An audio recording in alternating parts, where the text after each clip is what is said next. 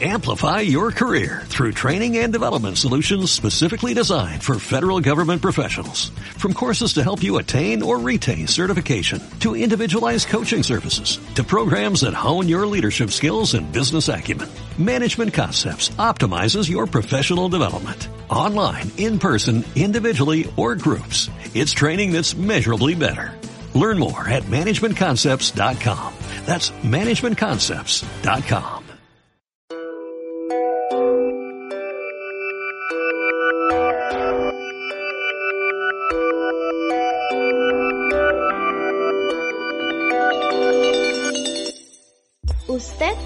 entrando a Mundo Informativo. Entérese de temas actuales en nuestros segmentos y entrevistas de fondo. Comparta con nuestros invitados especiales y disfrute con nosotros de su programa Mundo Informativo, un programa moderno y audaz producido por Rinfogam.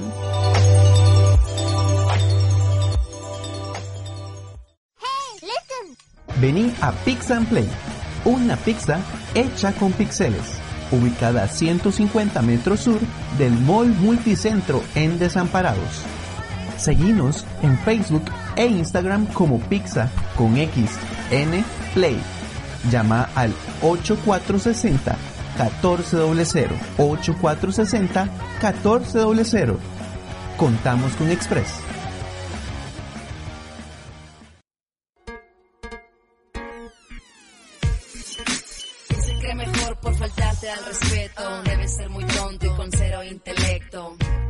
Hace más fuerte el bullying. Él se cree mejor por faltarte al respeto. Debe ser muy bobo y con cero intelecto. No te hace más grande el bullying, bullying. Que te molestas en molestar a otros. Cada quien su rollo, no juegues con nosotros. Tanto peca el que mata la vaca, como el que se calla, como disco se raya. Tú haz algo, si lo estás viendo. Hay alguien en el cielo y se está riendo. Él se cree mejor, pero solo es un cuadrado. Si él cree que tú eres débil, está equivocado. ¿Quién se cree mejor por faltarte al respeto? Debe ser muy tonto y con cero intelecto. No te hace más fuerte el bullying. ¿Quién se cree mejor por faltarte al respeto? Debe ser muy bobo y con No te hace más fuerte el bullying. ¿Tienes el valor o te vale? Bullying. Usted está en Tecnogato actualizado con Adonis Gamboa y Dante Denat.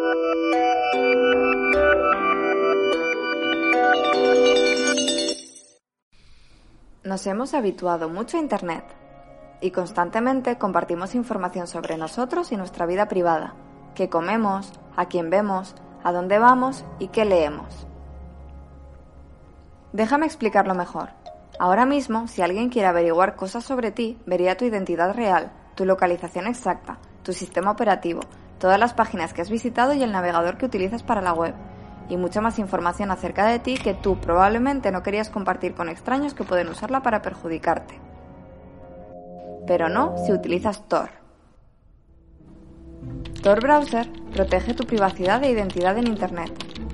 Tor asegura tu conexión con tres capas de cifrado y la dirige a través de tres servidores administrados por voluntarios alrededor del planeta, lo que nos permite comunicarnos anónimamente a través de Internet. Tor además protege nuestros datos contra la vigilancia masiva de gobiernos o empresas. Quizá vives en un país represivo que intenta controlar y vigilar Internet, o quizás simplemente no quieres que las grandes compañías se aprovechen de tu información personal. Tor hace que todos sus usuarios parezcan iguales, lo que confunde al observador y a ti te hace anónimo. Así, cuanta más gente utilice la red Tor, esta se hace más fuerte, ya que es más sencillo ocultarse en una multitud de personas que parecen exactamente iguales. Sí, puedes evitar la censura sin preocuparte de que el censor sepa qué haces en Internet. Los anuncios no te perseguirán durante meses a partir de la primera vez que hiciste clic en un producto. Al utilizar Tor, los sitios que visites ni siquiera sabrán quién eres ni desde qué parte del mundo los visitas, a menos que te identifiques y se lo digas. Descargando y utilizando Tor, ayudas a proteger a las personas que necesitan anonimato, por ejemplo, activistas, periodistas y blogueros. Descarga y usa Tor, o ayuda con un servidor. Bienvenidos y bienvenidas a Tecnogato Actualizado. Yo soy Dante de Nat. Hola, Adonis. Hola, ¿cómo están? Mi nombre es Adonis Gamboa y como una y una semana más los acompaño en estas aventuras tan interesantes y en esta ocasión tan profundas en la internet. Hoy vamos por partes, diría el Cosevi. Mis chistes malos. Hoy vamos por, por como hablar de cebollas, ¿verdad? Hoy tenemos como tema a Thor, ¿verdad? El del cómic. No, Thor, la red de internet, la cebolla. Claro, claro, es muy distinto, ¿verdad? Eh, dentro de los temas vamos a estar hablando un poquito de lo que es la Deep Web, que también nos llena un montón de expectativa. Así que empecemos, Adonis, específicamente con este tema. ¿Qué es la Deep Web? La Deep Web, así, lo más técnico que se los puedo decir es, es la Internet profunda, o la Internet invisible es el Internet oculta. Es el contenido de Internet que no está indexado, o sea, que no puede, digamos, que no se puede ser consultado por medio de Google o Bing o otro navegador de Internet. Entonces, como no se puede llegar al Internet por medio de los navegadores normales, se dice que es una red oscura o una red profunda. Y como una de estos de Store. He escuchado, Adonis, a propósito de esto, que hay como una Deep, Deep Web, ¿Qué ha escuchado usted de eso? Y en realidad hay muchas redes, porque en realidad como concepto es un, una internet en la cual no se puede acceder normalmente. Son redes, como por decirlo así, como la zona roja del internet, donde no podemos llegar sin conocer a alguien o saber cómo llegar a esa zona. Y si avanzamos un poquito más, también podemos decir que esta Deep Web conserva cosas como un mercado negro, ¿verdad? que de hecho, como usted lo decía, no está indexado como en un buscador, entonces como que está más desposicionado y he escuchado que hay, por ejemplo, ventas de órganos, ventas de armas, hasta pornografía infantil. Sí, tráfico de drogas que usted puede llegar y comprar con, con bitcoins y este tipo de monedas que no se pueden rastrear y, y conseguir drogas al, que pueden llegar al, a su casa. De hecho, hablando de siempre que mencionamos alguna serie de Netflix, una vez Dante me había pasado una serie que los madres vendían drogas así por, por internet. Y eso es uno de los métodos, utilizar la, la Deep Web o la Dark Web. Claro, a mí me llama mucho la atención, sí, esta serie se llama Cómo vender drogas fácil o rápido por internet. Es de Netflix y es una producción alemana súper interesante para conocer toda esta cuestión a partir de una propuesta de falso documental. Eh, Adonis, avancemos un poquito más hacia otro concepto, el concepto del P2P. ¿Qué es un P2P? La P2P o una red de igual igual es una red de ordenadores en las que todos o, algunos aspectos funcionan sin clientes ni servidores, sino una serie de nodos que se comportan como iguales entre sí. Este, bueno, estas redes permiten el intercambio directo de información en cualquier formato entre ordenadores interconectados. Esto es así como el concepto técnico pero como siempre les traigo una analogía para hacer un poquito más comestible esta información. Veámoslo así como en la escuela o como en el cole. Los servidores son como los profes que a usted le, envían información, le envían tareas, ellos son los que tienen la información, ellos centralizan esa información, uno como alumno este, la recibe, envía, hace sus tareas y las envía al profe. En este caso no. Veamos, este, las redes P2P o las redes de igual igual ven a las computadoras, a cualquier computadora o a cualquier usuario como un cliente y como un, y como un servidor al mismo tiempo y funciona igual. Es como con los compas de, de usted de la escuela o, del cole. Que usted se comparte las tareas, usted sin tener una jerarquía como tal. Entonces se ven como iguales y funcionan como si fueran iguales. Es el mismo principio que se maneja en Torrent, ¿verdad? O en el antiguo LimeWare. Sí, es ese mismo concepto en el que usted se comparte los, los datos sin saber quién es usted porque son iguales. Y incluso, digamos, como la red torrent, que no es tan encriptada ni demás, usted puede ver hacia dónde está enviando sus, sus paquetes y de dónde los está recibiendo. Adonis, avanzando de nuevo con otros conceptos, hablemos de nuevo, que yo creo que sería como el, el tema recurrente en todos nuestros capítulos, y es la seguridad. ¿Estos redes P2P son seguras o no son seguras?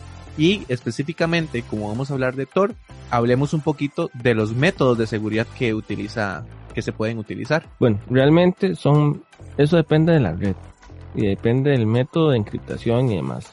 En capítulos anteriores hablamos un poco más de, algunos tipos de encriptación. Lo que difiere realmente en la, seguridad es el tipo de red y los tipos de, de encriptación que se está utilizando. Entonces, dependiendo, puede ser muy segura o muy insegura.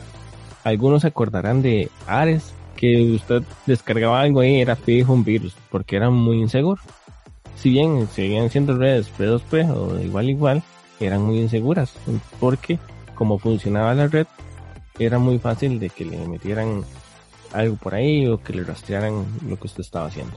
Entonces, ah, de eso depende, de la encriptación y de la estructura de cómo se está planificando la, la red. Otro concepto que nos aparece cuando vamos a hablar de Tor sería el de red de comunicaciones distribuida. ¿Qué es eso? Bueno, es una red que no depende de un servidor central. E, esto es como más complicado, pero volvamos como a un poco a la analogía del, profesor o del o de la escuela o por ejemplo también como el de San José. San José es es, un lugar donde están centralizados los las entidades públicas. Por ejemplo, están el, las oficinas centrales del ICE, el Banco del Banco Nacional y demás y a partir de ahí se este, está como girando todo alrededor los mismos servicios o, se conectan ahí. Eso sería una red centralizada. La idea de una red distribuida es que no es no todo no todo esté concentrado, sino que todo esté distribuido y que la información este, esté dispersa y sea más fácil de, de, de circular. Uno de los grandes o de las grandes diferencias que nosotros nos topamos como usuarios de móviles, de celulares, y al pasar a una computadora, y que lo he visto en muchos migrantes de tecnología, o de los que no han nacido con tecnología, ¿verdad? Que no son millennials, los llamados boomers, es que en el celular o en el navegador, en, perdón, en el celular específicamente en el móvil, digamos, Android o tablet o iOS, lo que sea, todo se maneja a partir de aplicaciones. Si nosotros nos pasamos a la computadora, básicamente lo que más usamos es el navegador, específicamente, ¿verdad? Como que el navegador absorbe todo. Entonces, para las personas que no conozcan, ¿qué puede, qué es un navegador? Veamos el internet como un, por eso viene la, palabra navegador. Eh, veámoslo como una lancha y nosotros navegamos dentro del internet. Entonces, el navegador es lo que nos permite movilizarnos por medio de ese fluido, si, si podemos decir, como por medio de esa agua. Entonces, a partir de ahí tenemos todo lo necesario para flotar, este, para ir de un punto a otro, si queremos eh, ver, no sé, ballenas y demás, todos con, por medio del navegador nos podemos movilizar hacia donde están las ballenas. En este caso sería la información que nosotros requerimos o lo que este, queremos realizar, no sé, ya sea revisar Facebook, eh, ver videos en YouTube y demás, o muchas, muchas otras funciones que en realidad los navegadores están hechos para ser una herramienta muy versátil, o sea que se puede utilizar en muchos, en, muchos ambientes quizás o ecosistemas, para seguir la analogía. Sí, y como en, como en muchas situaciones.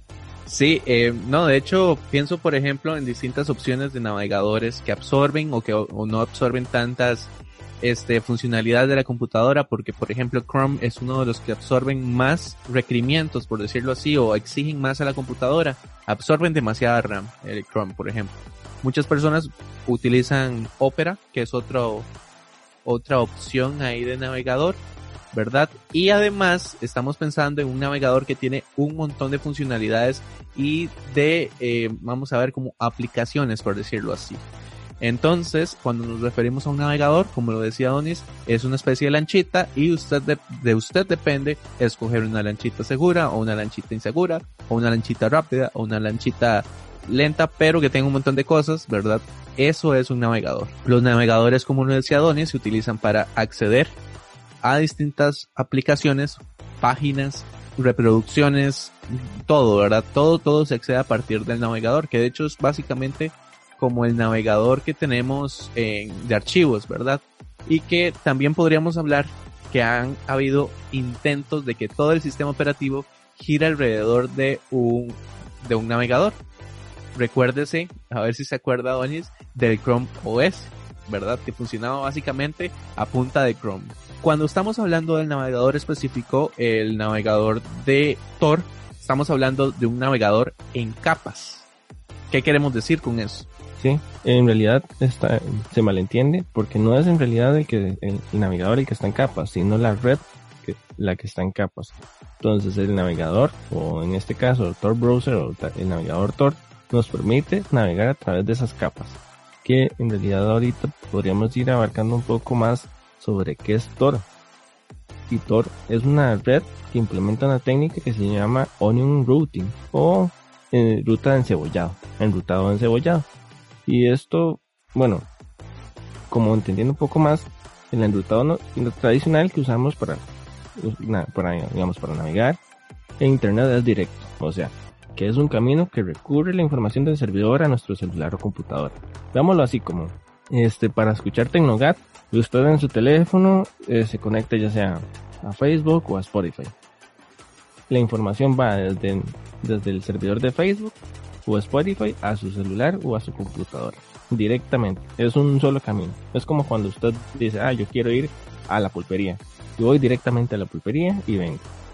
Eso es prácticamente lo que se hace cuando usted navega en internet. Entonces, si alguien se conecta a, o lo vigila usted desde, no sé, el, el vecino que sale a ver no sé, tiene un segundo, un segundo piso y demás. Se pone en el balcón a ver desde, desde donde usted sale hasta donde usted va a la pulpería. Eso sería en términos de internet algo muy inseguro, porque realmente lo están vigilando usted por donde está navegando. Veamos el internet y yo creo que una vez ya lo había hablado un poco de el internet es como una, como una red de carreteras, muy muy muy grande. Y nosotros navegamos por medio del navegador y el navegador es como nuestro nuestro carrito en el internet. Si, no sé, yo quiero ir a San José y vivo en Cartago.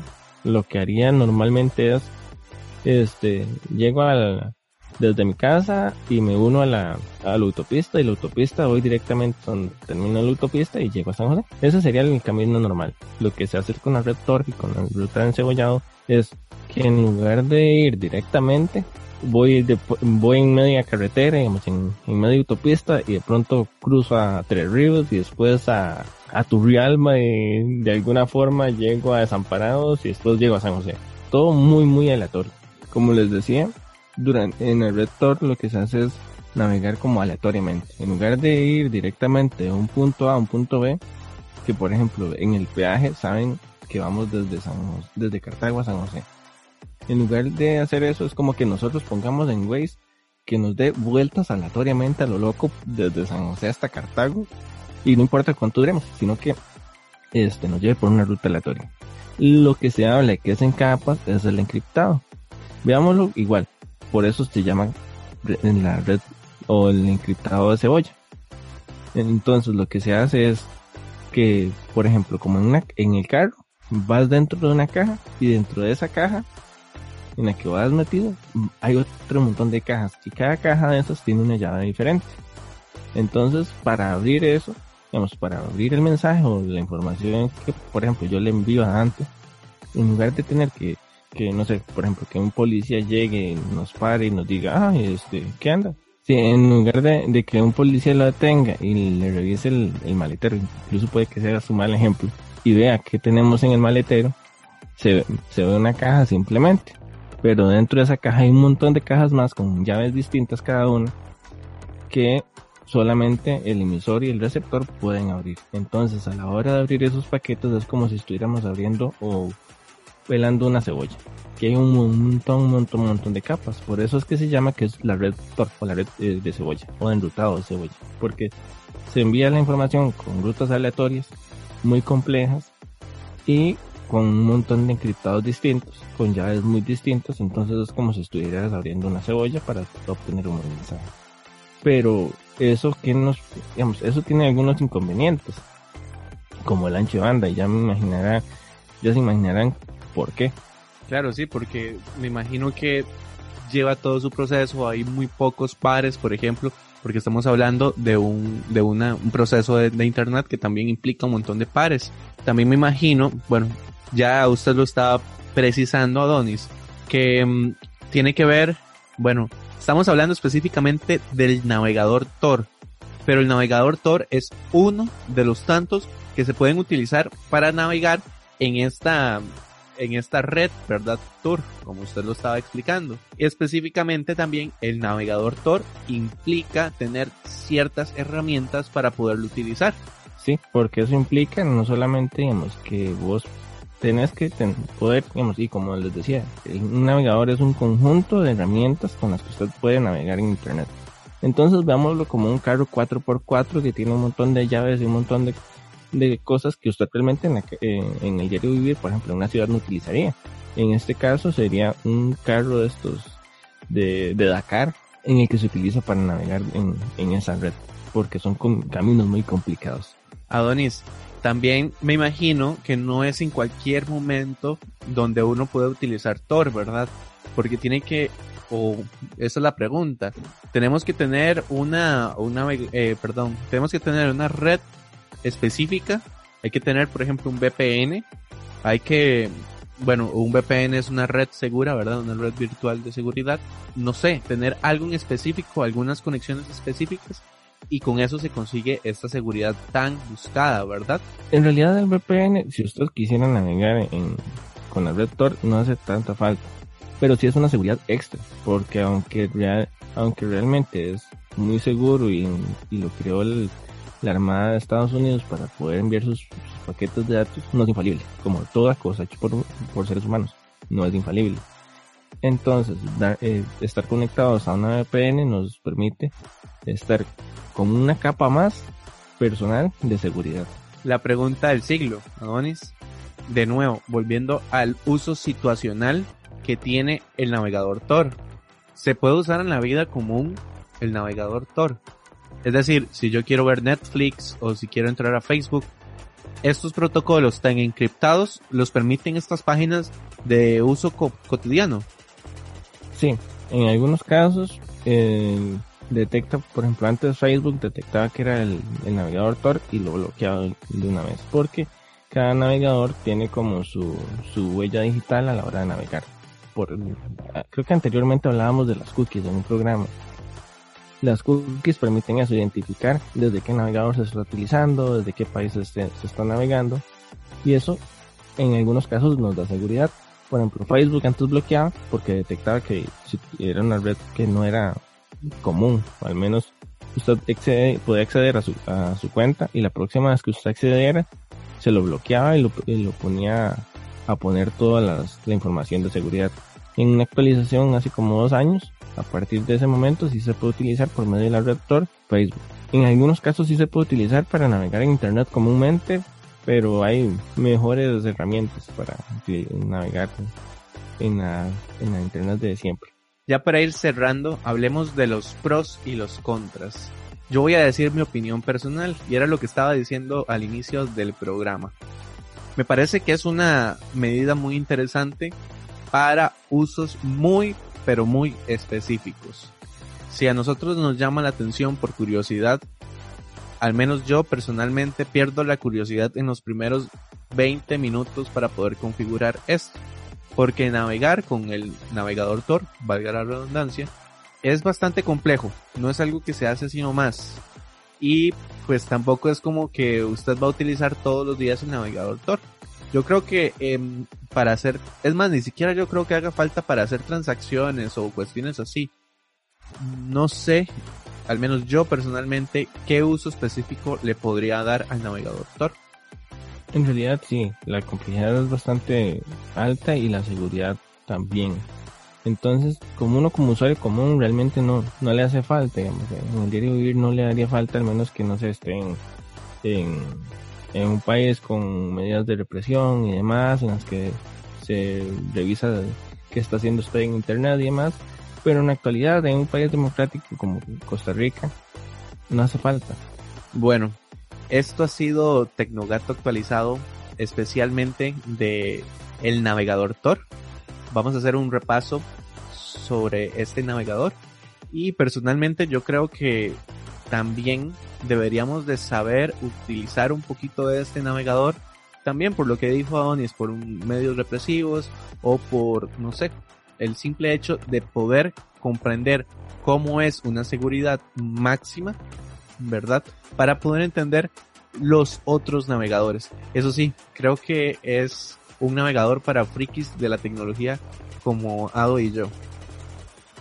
Sí, hay que comprender que tiene, digamos, como, como conocimientos, algo muy, muy interesante. Eso sí, también uno se expone mucho a, a gente que sabe realmente demasiado.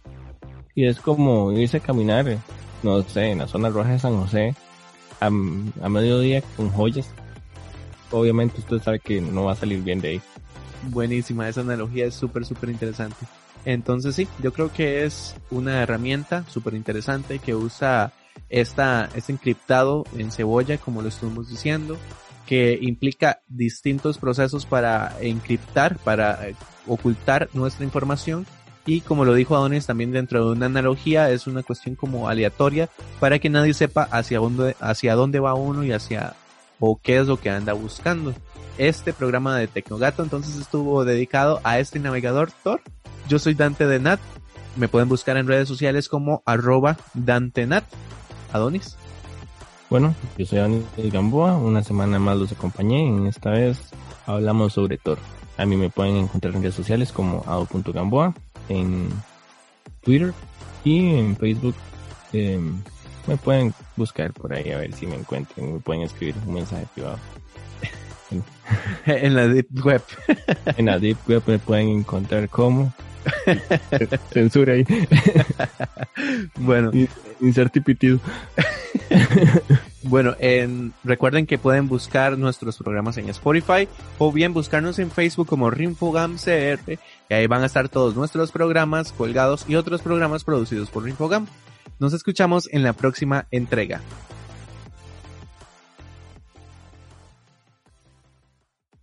Una ambulancia, por favor. ¿Estás bien? Hay que tener valor para echar la mano. ¡Ey!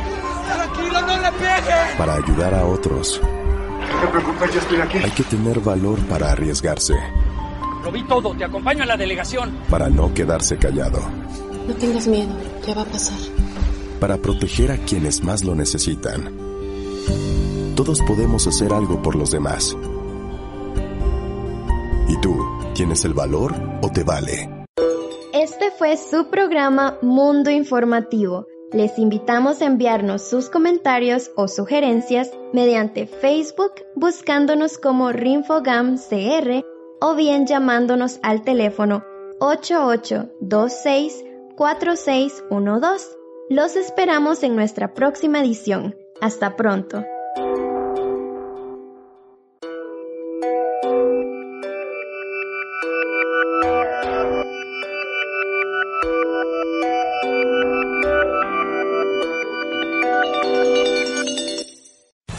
Amplify your career through training and development solutions specifically designed for federal government professionals. From courses to help you attain or retain certification, to individualized coaching services, to programs that hone your leadership skills and business acumen, Management Concepts optimizes your professional development. Online, in person, individually, or groups. It's training that's measurably better.